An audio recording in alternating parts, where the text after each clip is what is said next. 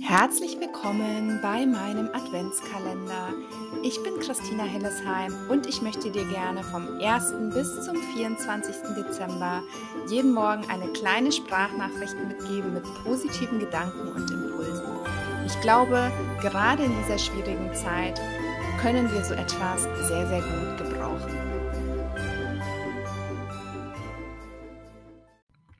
Herzlich willkommen zu deinem 20. Adventskalendertürchen.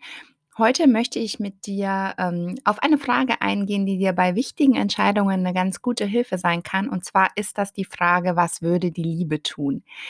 Wenn wir etwas aus Liebe tun, dann tun wir es nämlich deshalb, weil es gut für uns ist ähm, und gut für andere ist und weil es uns einfach Freude und Glück bereitet.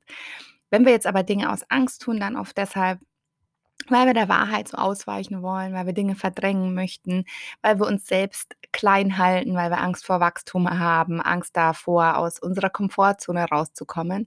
Und wenn du jetzt aber die Liebe sozusagen zu deinem Leitmotiv machst, dann kannst du einfach sicher sein, dass du ein gutes und zufriedenes Leben führen wirst und auch die richtigen Entscheidungen für dich und für deine, ähm, für deine Familie und für deine Freundin, für dein Umfeld triffst. Und deshalb frag dich doch heute einfach mal an diesem 20. Dezember, ähm, den ganzen Tag lang, bevor du etwas tust, was denn die Liebe jetzt tun würde. Und es kann gerade helfen, bevor wir uns über etwas aufregen oder bevor wir unfreundlich zu anderen sind oder bevor wir uns angegriffen fühlen und gleich auf Gegenangriff gehen. Ähm, kann dieser kleine Satz wirklich Wunder bewirken und kann uns, kann uns irgendwie sofort äh, ein bisschen ich sag mal, sanfter stimmen. Und ich glaube, in der heutigen Zeit ist das einfach ganz, ganz wichtig. Probier doch einfach mal aus, heute dich zu fragen, was würde die Liebe tun und schaue, ähm, ja, was es mit dir macht und mit was für einer Energie du dann durch deinen Tag gehst.